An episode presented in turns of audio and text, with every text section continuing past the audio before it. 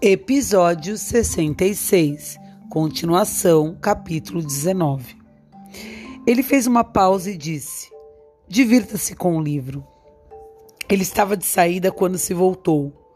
Nossos investigadores descobriram o corpo de uma mulher nas adjacências da escola. Ao que parece, ela foi torturada até a morte. Você deve saber alguma coisa sobre isso, não?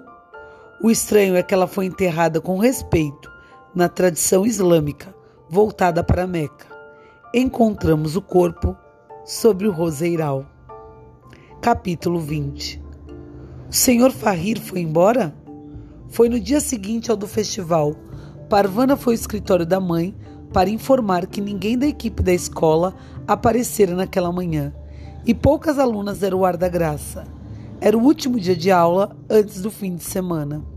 Parvana imaginou que todos queriam apenas adiantar a folga depois de terem dado duro. Ele foi embora? perguntou Parvana. O que ele disse? Ele não disse nada. Enfiou um bilhete por baixo da porta do meu escritório e saiu de mansinho no meio da noite, sem maiores explicações. E ele tinha duas semanas de pagamento para receber. Parvana pegou o bilhete do Sr. Farrir. A mensagem era clara: tenho de ir embora. Desculpe-me. A gente consegue se virar, disse ela. Talvez uma das professoras tenha algum parente que possamos contratar, disse a mãe. Ela enfiou alguns papéis e fichas em sua pasta.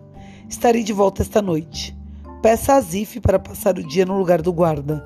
Na verdade, é melhor ele mudar para lá até conseguirmos alguém para substituir o Sr. Farrir. Não queremos que as pessoas pensem que não tem ninguém para nos proteger.